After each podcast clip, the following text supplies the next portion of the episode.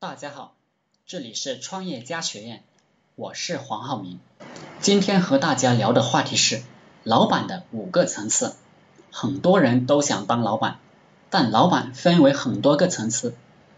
第一个层次，卖菜级别，小买卖，只会算数，这种老板连算账都不会算，简单的低买高卖，或者自己种了自己卖，只能算几个小钱。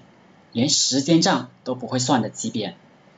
第二个层次，小企业级别，这种老板知道招聘员工来干活了，会算账了，靠剥削员工过活，最出力的还是老板自己，总觉得就自己操心，其他员工怎么也不把公司的事情当回事。中国大部分老板就是这个层面的，基数也最大。第三个层次，中型企业级别。这种老板稍微领略了为将之术，会了些简单的笼络员工的本领，讲些好听的话，甚至企业里也开始有了专门的培训部门，有那么三五个骨干跟着这种老板混，也是基数非常大的一批老板。第四个层次，大型企业级别，这种老板领略了统帅之道，已经知道笼络几个将才。已经知道利润都要分给别人一部分，甚至领略了要尊重普通员工这种普世的价值观。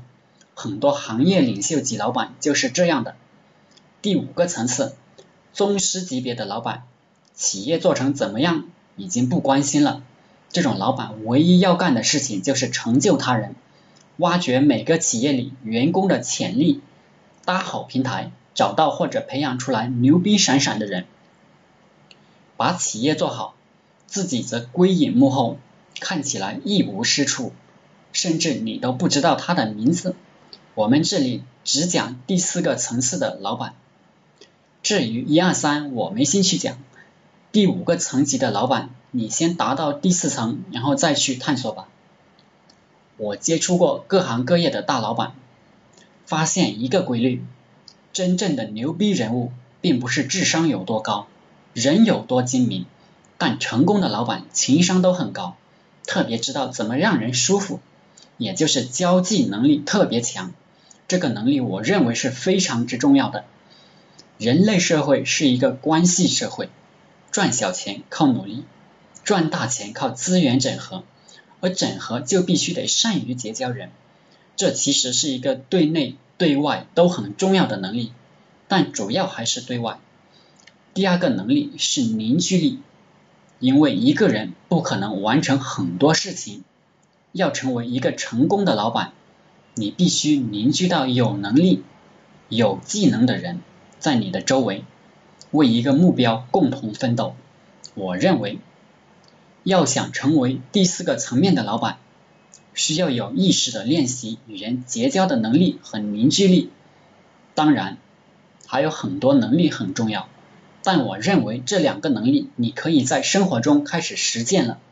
拿着你的同事、朋友、父母开始练习，总有一天你会用上。大家好，可以仔细考虑一下。